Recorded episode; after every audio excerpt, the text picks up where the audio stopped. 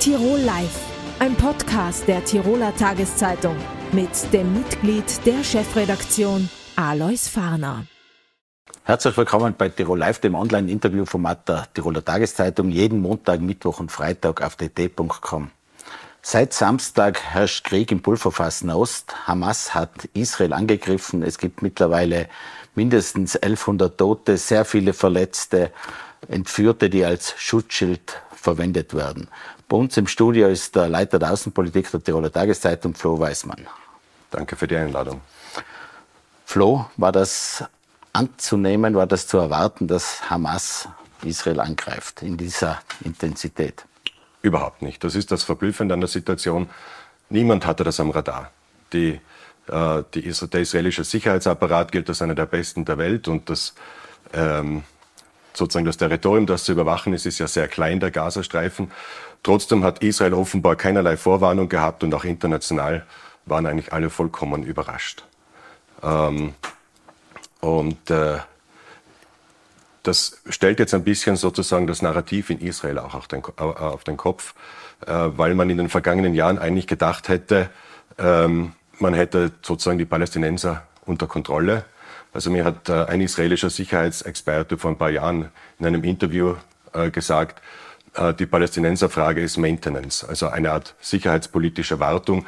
Man hat sich sicherheitspolitisch auf den Iran konzentriert äh, und nicht gedacht, dass die Palästinenser in der Lage wären, oder in dem Fall nicht alle Palästinenser, sondern eine radikale Organisation, Israel derart massiv anzugreifen. Und man ist jetzt entsprechend geschockt und das wird sicher auch Konsequenzen haben. Was passiert jetzt voraussichtlich als nächstes? Es hat den Angriff gegeben, Israel schlägt mit brutaler Härte zurück. Die Zahl der Todesopfer steigt. Was ist jetzt zu erwarten in den nächsten Tagen, vielleicht auch nächsten Wochen? Ähm, die Situation ist im Fluss. Sie ändert sich praktisch stündlich und es ist natürlich schwierig, äh, Prognosen zu treffen. Heute Morgen ist noch gekämpft worden in Israel. Vor kurzem ist die Meldung gekommen äh, des israelischen Militärs, dass man die Lage im Grenzgebiet weitgehend unter Kontrolle habe. Womit jetzt alle rechnen, auch wenn das noch nicht offiziell gesagt worden ist, äh, ist eine Bodenoffensive im Gazastreifen. Vor der fürchtet man sich natürlich auch. Das ist einerseits für Israel ein großes Risiko, militärisch, da in, in sich in einen Häuserkampf zu begeben, ähm, mit, mit äh, äh, einem asymmetrischen Gegner. Und andererseits natürlich droht eine humanitäre Katastrophe, weil dort ja viele Menschen auf engstem Raum leben und es praktisch unmöglich sein wird, Zivilisten ordentlich zu schützen. Noch dazu äh, wo die Hamas ja wahrscheinlich auch die vielen israelischen Geiseln als menschlicher Schutzschilder einsetzen wird. Hätte so eine Eskalation verhindert werden können? Es war oft müßig daran, danach zu fragen, wenn die Eskalation bereits da ist, aber wäre das möglich gewesen? Ja, die, die naheliegende Antwort ist natürlich, Israel hätte vielleicht äh, ähm, im, im Bereich der Aufklärung und im Bereich der Sicherheitsarchitektur etwas anders machen können oder sollen. Ähm, aber langfristig muss man sagen, die wichtigste Vorbeugung von Konflikt ist natürlich äh, eine Friedenspolitik.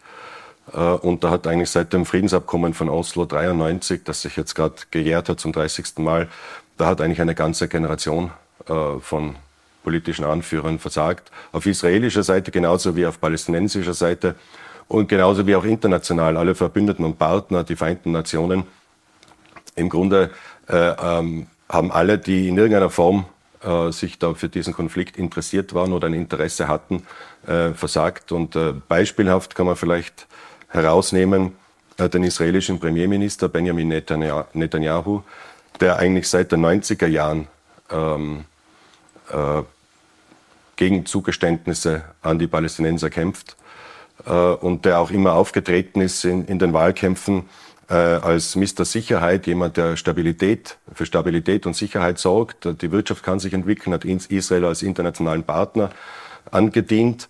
Äh, und jetzt steht er eigentlich vor einem Scherbenhaufen und äh, ist möglicherweise auch äh, an der Eskalation insofern nicht unbeteiligt, als er ja eine sehr rechtsgerichtete Regierung geformt hat, die äh, die Öl ins Feuer dieses Konflikts gegossen hat. Aber Netanyahu ist natürlich nicht der Einzige. Er ist nur eine sehr prominente Figur in diesem, in, in, in, in diesem Nahen Osten. Was sind denn voraussichtlich die längerfristigen Folgen jetzt auch dieses Konflikts? Weil Israel hat jetzt 300.000 Reservisten einberufen, mhm. sagt, wir sind im Krieg. Droht da ein Flächenbrand? Ähm, es ist, wie schon vorhin gesagt, noch ein bisschen früh für Prognosen, aber ähm, womit man kurzfristig auf jeden Fall rechnen muss, ist natürlich, dass es dass noch viel mehr Menschen sterben, dass es noch viel mehr Gewalt und, und, und Leid gibt, dass es ähm, im Gazastreifen zumindest eine humanitäre Krise geben wird, dass sich insgesamt auch die Lebensbedingungen der Palästinenser deutlich verschlechtern, auch in den besetzten Gebieten, wo Israel sich sehr bemühen wird, äh, ähm, jeden, jeden möglichen Aufstand niederzuhalten. Ähm, das ist einmal sozusagen die unmittelbare Folge.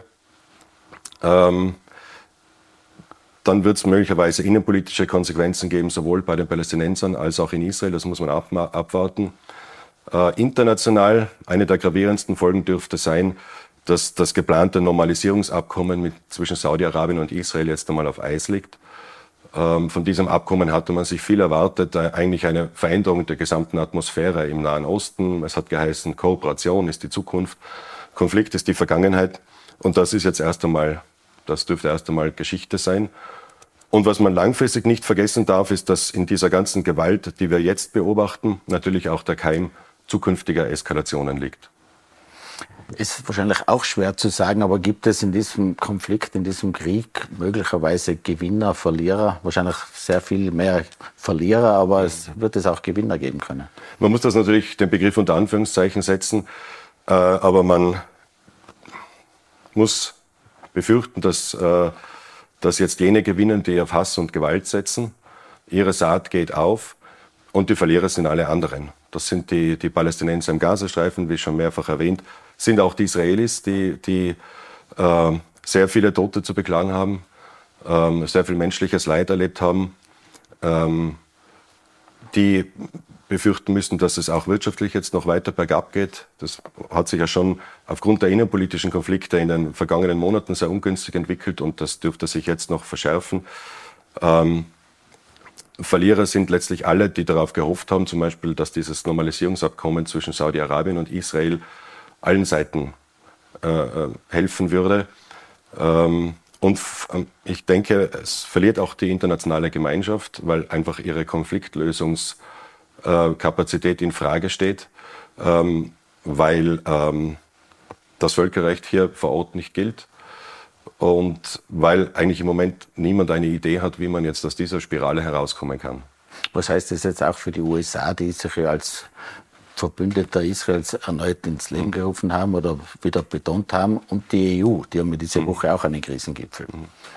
Also für die USA ist, glaube ich, also für die beiden Administrationen, um es zu konkretisieren, ist die Situation wirklich extrem schwierig. Joe Biden hat sich ja nicht gut verstanden mit Benjamin Netanyahu.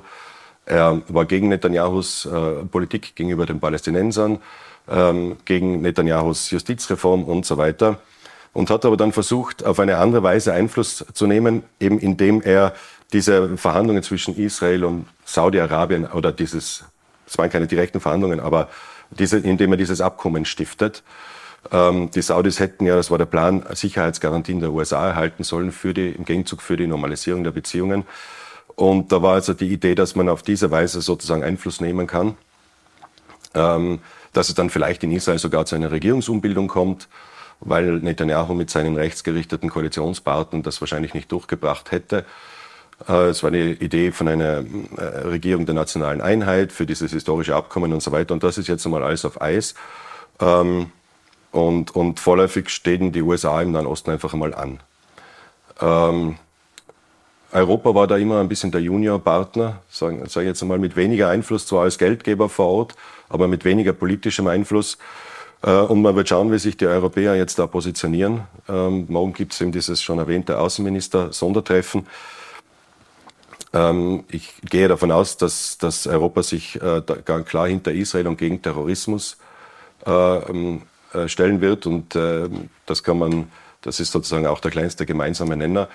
Äh, aber die Frage ist, ob es dann auch irgendwelche Ideen gibt, wie es weitergehen könnte. Und man darf ja auch nicht äh, vergessen, ähm, äh, man darf ja auch nicht alle Palästinenser über einen Kamm scheren. Wir haben es hier mit einer radikalen Organisation, einer Terrororganisation zu tun.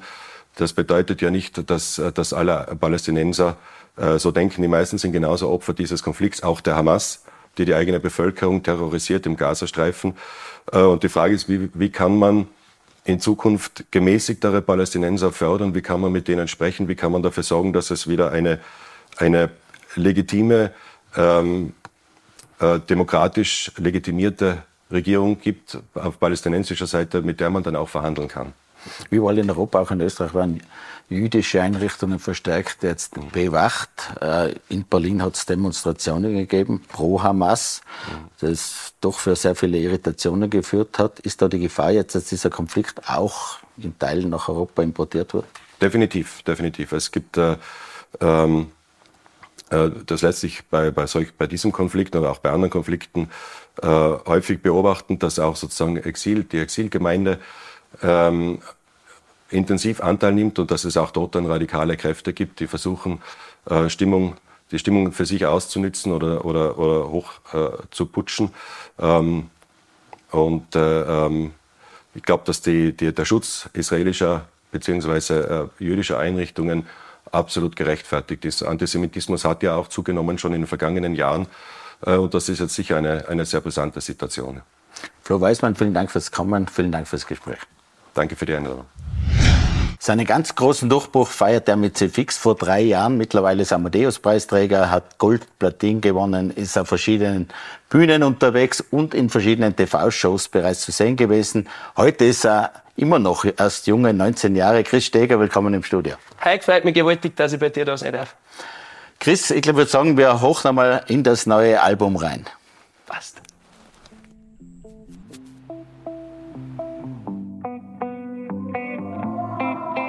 War das wirklich eine gute Idee. Ich hab meinen Rucksack gepackt und ich hab da gesagt, dass wir uns ab jetzt nie mehr sehen. Doch jetzt, wo ich vor dir steh, tut's mir weh. Ich frag mich, bin ich auf dem richtigen Weg? Aber zum Umdrehen ist jetzt erst spät. Und ob das gut war, ja, das wird man dann sehen. Das wird man dann sehen. Es wird euch so sehr, so sehr,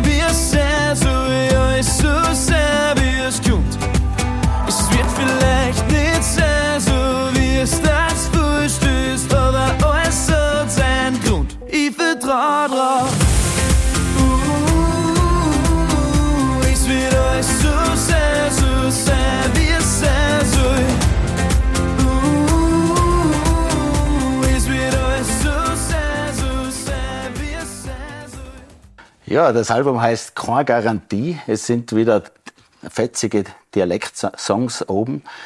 Das ist deine Richtung, oder? Ja, es sind 13 neue Nummern um und es hat uns viel Zeit, Schweiß und Herzblut eigentlich gekostet, dass wir die Nummern wieder geschrieben haben und ausgebracht haben. Und jetzt freut es uns umso mehr, dass wir sie im Herzeit auszubringen haben können. Und jetzt können wir eh noch mal abwarten und schauen, was die Leute sagen. Ja, ein paar der Nummern laufen ja auch schon sehr erfolgreich im Radio. Äh, wie sind da die Erwartungen auch von deiner Seite? Wenn man so hoch gestartet ist, muss man natürlich auch wieder hoch nachlegen, oder? Ja, ein paar Mal fragen sie mich, ob, ob man da noch einen Druck hat, ob man unbedingt so ein Lied wieder nachbringen möchte wie C-Fix. Und ich sage, weil das kann man auch ja gar nicht erzwingen. Das muss passieren, sowas. Wir machen wahnsinnig gern Musik, gell? Und dann schauen wir einfach, was passiert. Das Wichtigste ist einfach nur, dass wir einen Spaß dabei haben und das sind taugt. Es sind äh, nachdenkliche Liebessongs oben. Es ist auch sehr zeitkritisches mit oben am Album. Äh, wie würdest du selber das Album beschreiben, was deine Botschaft da auch war? Ja, es geht um die Liebe, ums Leben und um die Freunde. Und das ist, glaube ich, einfach wichtig. Es sind ganz viele Gedanken von mir selber um, wo ich einfach das, was mich beschäftigt, nicht. Und es sind auch viele wahre Geschichten dabei, also fast jetzt Lieder oder einen wahren Kern dabei. Und ja, eigentlich kommt das, was mich beschäftigt, und das geht's in den Album. Also man kann schon sagen, in diesem Album steckt zu 100% Chris Steger drinnen, oder? Ja, habe eigentlich bei jedem Lied mitgeschrieben, außer bei dem Lied, was wir gecovert haben, aber sonst habe ich bei jedem Lied mitgeschrieben und es macht auch wahnsinnig Spaß, die Lieder zum Schreiben, zum Aufnehmen und vor allem zum Live-Spielen. Wenn man sich jetzt alle Songs anschaut, das sind 13 Lieder mit oben. Gibt es einen Lieblingssong, der da ganz besonders am Herzen liegt? Ja, ist aber schwierig. Also gibt's gibt's viele Nummern und von mir selber sage ich, aber, die tauchen wir noch am Anfang schon. Und cool ist es, weil wir uns noch gar nicht heraus sind, die Lieder, nachher hört man es daheim gerne an und dann ist einem das gar nicht mehr so wichtig. Aber ich glaube, keine Garantie zum Beispiel ist so eine Nummer, wo es mir mit dem Text wichtig ist oder Menschen, Kinder, wo es ein bisschen ein ernsterer Text ist und das taugt mir auch. Der Kreativpartner ist der Christoph Straub. Wie funktioniert denn da die Zusammenarbeit? Ja, der Christoph, den habe ich eigentlich schon seit Anfang an. Der hat mir damals angerufen und gesagt, Chris, machen wir ein Lied miteinander. Und dann haben wir fix geschrieben. Und seitdem arbeiten wir eigentlich immer, immer zusammen und machen ganz viele verschiedene Lieder, so wie auch bei den Album. Aber auch Lemo und Josch ist mit dabei, zumindest beim Album. Welcher Beitrag ist von Ihnen gekommen? Ja, mit Josch habe ich ja Nummer schreiben dürfen und mit Lemo auch. Und es ist wahnsinnig cool, mit, mit solchen Charaktere auch äh, Songs zum Schreiben. Nicht. Da kann man sich erstens wahnsinnig viel anschauen, weil sie da auch schon ein bisschen länger im Geschäft sind wie ich. Und es taugt mir einfach, es macht auch Spaß, mit solchen Leuten was zum tun. Wie geht's einem so, wenn man in diesem jungen, wirklich extrem jungen Alter so durchstartet? Da muss man doch eigentlich einiges äh, verarbeiten. Natürlich ist ein lässiges Gefühl sicher, so erfolgreich zu sein, aber wie, ist es da dir ergangen? Nein, es, es ist immer ein mega Spaß und jetzt mal, wenn ich da früh munter wird, sage ich Danke an alle, die was das ermöglichen, an die Fans. Also ich habe schon ein Privileg, dass ich das machen kann, was mir richtig viel Spaß macht. Gell? Und jetzt mal, wo ich, wo ich die Nummern spiele, dann ist es einfach eine Freude. Äh, für viele ist es ein Wunschtraum. Bleibt es ein Wunschtraum, so erfolgreich zu sein? Hast du vielleicht ein, zwei Rezepte, obwohl du erst 19 bist, wie man erfolgreich werden kann? Ich nehme mal an, authentisch bleiben ist wesentlich. Ja, ich glaube, Rezepte habe ich auch nicht. Oft gehört auch ein bisschen ein Klick dazu. Man muss einfach das tun, was, was einem taugt. Der Spaß ist im Vordergrund und gern Musik machen, das ist wichtig. Aber im Endeffekt geht es bei der Musik nicht immer um die Preise, um die Zahlen oder ums Geld, was du verdienst, sondern um das, dass es eine ehrliche Musik ist und das probieren wir zu machen. Wie sehr taugt es durch Österreich zu reisen, wahrscheinlich auch durch Deutschland, durch den derzeit einmal deutschsprachigen Raum wahrscheinlich vor allem, oder? Ja, es ist, es ist glaube ich, so wie bei jeder Arbeit, es sind wahnsinnig viele coole Sachen dabei und es, es taugt mir einfach, wenn ich durch ganz Österreich durchfahren kann und überhaupt in Tirol, weil da versteht mich die Leute neu. Eben sehr im Dialekt. Äh, Gibt es irgendwo auch Probleme mit dem Dialekt? Ich habe eine Show gesehen, Florian Silbereisen, da hat er, glaube ich, ein bisschen probiert, auch für das deutsche Publikum. Nein, ich glaube, da beim Reden, da lasse ich mich nicht verbirgen, ja. da bleibt mir einfach der, der Dialekt da und ab und zu ist es gar nicht so schlecht, da müssen die Leute genauer hinhören, dass sie verstehen, was ich meine. Würdest du ein bisschen sogar Parallelen mit Andreas Gavalier sehen, der natürlich auch im Bereich ist, aber doch wieder andere Lieder spielt. Ja, das, das fragen sie immer wieder und, und mir kommt vor, dass es eine wahnsinnige Ehre für mich ist, wo man überhaupt mit einem Andreas Gabalier verglichen wird. Aber so, wenn ich betrachte, her ist eigentlich gar nicht, gar nicht so gern, weil wir haben dann so, tun nicht so viel gemeinsam. Die Lederhosen haben wir beide an und dann weiß ich es auch schon wieder, aber ich respektiere ihn Andi brutalst und der hat schon wahnsinnig viel erreicht. Also da kommen 100.000 Leute zu seinen Konzerten, also ist schon eigentlich eine Ehre für mich. Du bist heute in Tirol, spielst ein Konzert beim Silpark. Es ist, glaube ich, eine ganz eine neue Geschichte, irgendwie eine Kooperation mit Red Bull. Was machst du da genau? Genau, wir sind mit dem Brandwagen unterwegs, so nennt sich das. Das ist ein großer Bus, wo wir auf dem Dach und auf der Bühne spielen können. Da werden wir heute zu dritt das neue Album vorstellen, also akustisch, einfach gemütlich ein bisschen spielen. Freier Eintritt, also die Leute können und kennen und ich freue mich schon drauf. Und das, die Tournee läuft durch ganz Österreich? Ja, genau. Also wir sind in fast jedem Bundesland unterwegs, von Tirol bis nach Wien. Und ja, schauen wir, was kommt. Gibt es sonst auch Pläne für eine größere Tournee, vielleicht auch in den Hallen? Ja, vielleicht nächstes Jahr werden wir das in Angriff nehmen, dass wir sagen, wir machen selber eine Tournee. Heuer haben wir auch ganz viel gespielt im Sommer, also mindestens 30 Auftritte. Und ist mir so einfach jetzt mal frei. Das ist zwar jetzt mal anders. Ab und zu sind 200 Leute da, ab und zu ein bisschen mehr. Aber es ist jetzt mal einzigartig und am coolsten ist es halt, wenn die Leute noch mitsingen bei Liedern, was man selber geschrieben hat. Was war denn bisher das größte Konzert oder das größte Event, wo du da mit dabei warst? Ja, wir haben beim Donauinselfest haben wir mal spielen dürfen. Da waren, ich glaube, 7000 Leute da. Vorbild haben wir schon mal spielen dürfen von Edmund, Seiler und Speer. Da waren auch immer ein paar tausend da und es ist, es ist jetzt mal cool. Ich habe was gelesen, der größte Traum wäre in der Wiener Stadthalle mal zu spielen und mit einer ausverkauften Stadthalle. Ist das irgendwie der Adelsschlag in Österreich? Ich weiß es auch nicht. Das kommt halt ein, kommt halt ein bisschen so ein Meilenstein für, für einen Musiker halt das. Und vielleicht, wer weiß, geht es in fünf oder zehn Jahren auf, dass ich in der Stadthalle spielen darf und dann war es ausverkauft. Das war schon ein großer Traum von mir. Eine große Halle war in Innsbruck, die Olympiahalle, das ist ja die zweitgrößte Halle in Österreich. Und die zu ja, da müssen wir ist auch nicht gerade vorher, das ist gescheiter, ja. ähm, Du bist wahrscheinlich auch sonst sehr begehrt, so ein junger Sänger. Eine Frage auch für die weiblichen Fans, bist du noch zu haben? Ja, verliebt bin ich schon, weißt du, aber das könnte die Musik sein. Das könnte es auch sein. Nichts genaueres weiß man. also dann wünsche ich alles Gute, weiterhin viel Erfolg auf der Tournee und auch sonst weiterhin. Danke fürs Kommen. Danke, hat mich sehr gefreut. Die Nationalbank tourt derzeit durch Österreich, informiert über den Euro, über Bargeld, über Zinsen, über Teuerung. Ich darf bei uns im Studio begrüßen Nationalbankdirektor Thomas Steiner. Willkommen im Studio. Grüß Gott, vielen Dank. Herr Direktor, derzeit gibt es immer wieder auch politische Diskussionen rund ums Bargeld. Manche Parteien wollen es auch in die Verfassung schreiben. Andere sagen wiederum, das Bargeld ist nicht gefährdet. Wissen der tatsächliche Status quo? Ob Bargeld in der Verfassung verankert wird oder nicht, ist eine politische Frage, die für die Notenbank nicht im Vordergrund steht. Für uns ist wichtig, äh, dass das Produkt Bargeld auch in Zukunft erhalten wird. Äh, wir als Notenbank produzieren Banknoten und das ist unser Premium-Produkt. Wir wollen das auch in Zukunft gerne machen, wenn wir hier einen Mehrwert für die Bevölkerung schaffen können. Also insofern freuen wir uns über die Diskussion, wie sie politisch ausgetragen wird, ob in der Verfassung oder außerhalb der Verfassung. Das ist nicht unsere äh, Fragestellung. Wie beobachten Sie denn derzeit die Entwicklung? Österreich ist ein Bargeldland. Ich glaube, zwei Drittel aller Transaktionen laufen noch mit Bargeld. In anderen Ländern ist das stark rückläufig. Aber Sie gehen davon aus, dass Bargeld auch bleiben wird. Auf jeden Fall wird Bargeld bleiben. Äh, wir geben unser Möglichstes, um auch die äh, Vielfalt offen zu halten. Also Sie sollen immer die Wahlfreiheit haben, äh, womit sie bezahlen wollen, ob sie digital zahlen wollen, ob sie mit dem Handy zahlen wollen oder ob sie mit Bargeld zahlen wollen. Das soll ihre Entscheidung sein. Und damit das in Zukunft möglich ist, müssen wir uns auch darum kümmern, dass in Zukunft mit Bargeld noch weiter bezahlt werden kann. Sprich, dass es genug Bargeld in der Erzeugung gibt, dass das gut verteilt ist und dass sie einfach den Zugang dazu haben und dass in den Geschäften auch damit damit zahlen können. Wir versuchen das zu unterstützen durch diverse Maßnahmen äh, und äh, das sehen wir als unsere Auf auch als unsere Aufgabe in der Notenbank. Auch Bemühungen, das Bargeld abzuschaffen, auf europäischer, auf nationaler Ebene sehen Sie gar keine? Abzuschaffen ist wahrscheinlich ein sehr hartes Wort. Äh, es gibt natürlich äh, Geschäftsmodelle äh, von Betreibern von Zahlungsmitteln, denen das, wo das Bargeld sozusagen nicht förderlich ist für diese Geschäftsmodelle.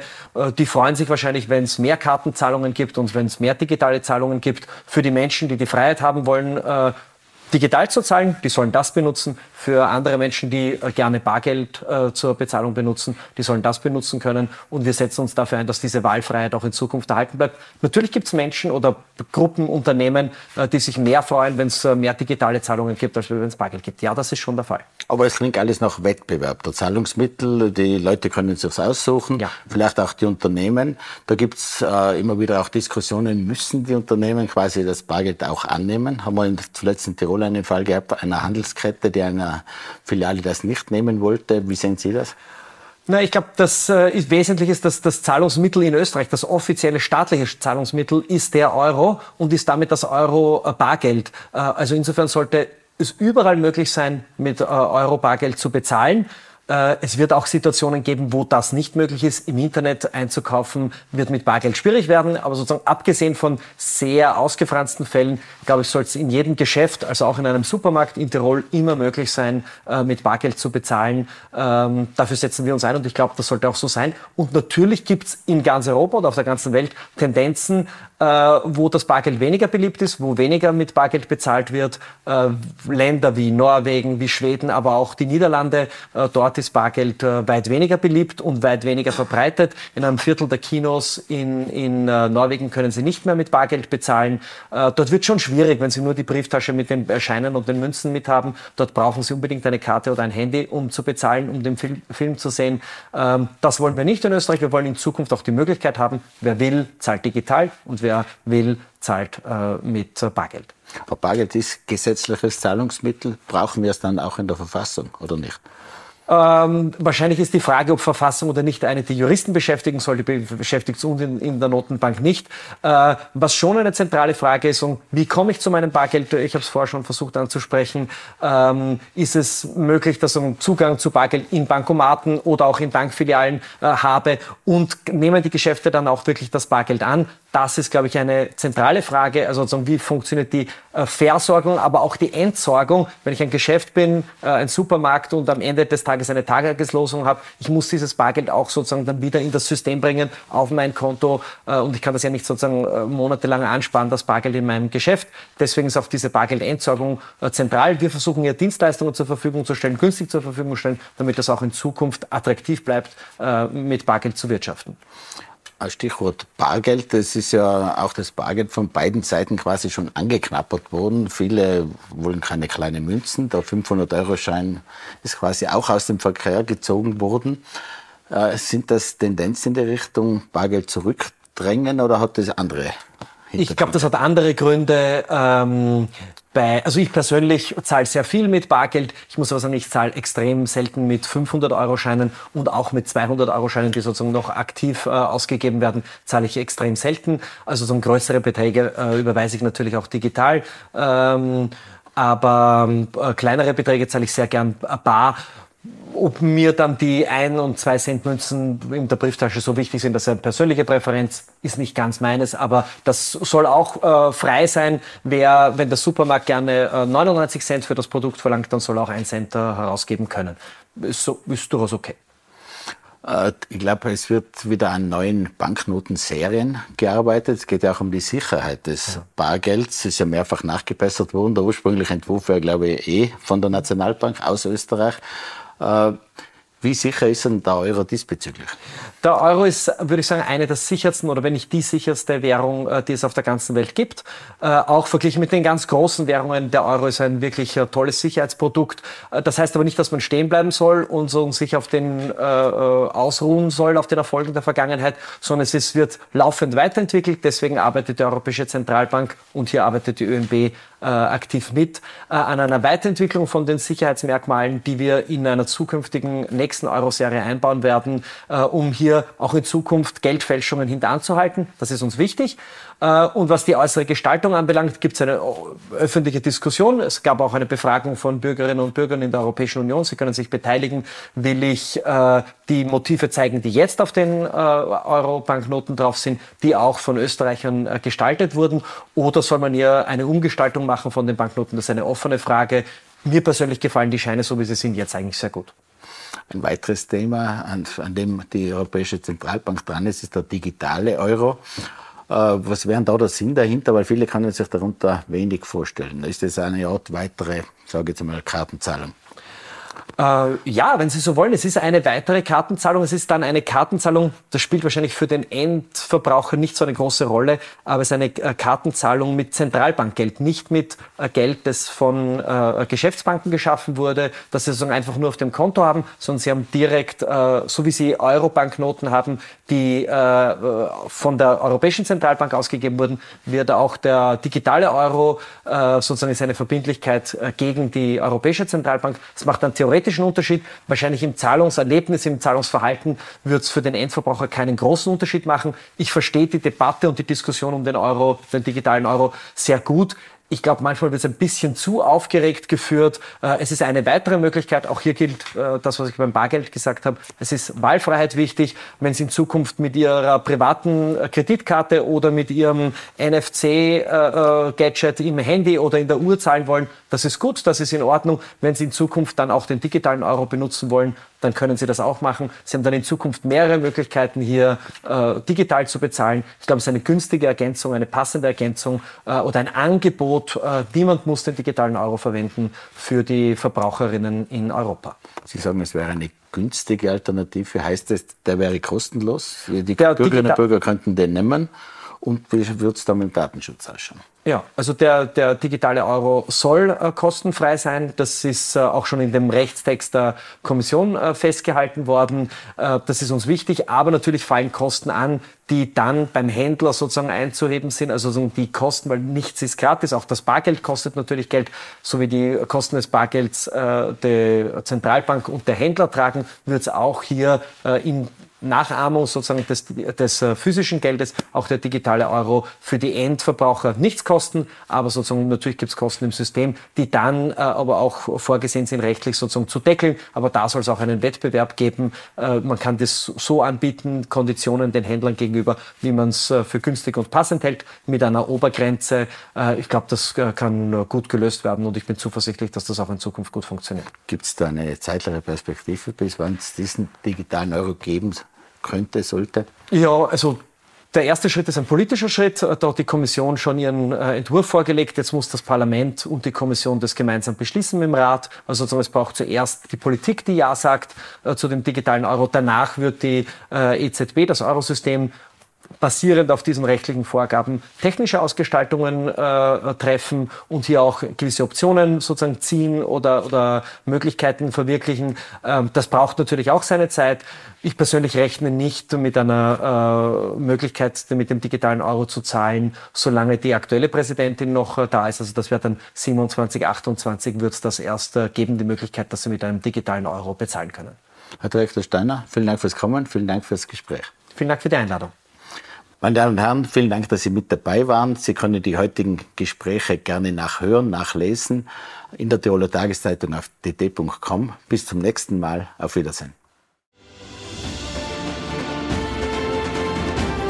Tirol Live, ein Podcast der Tiroler Tageszeitung.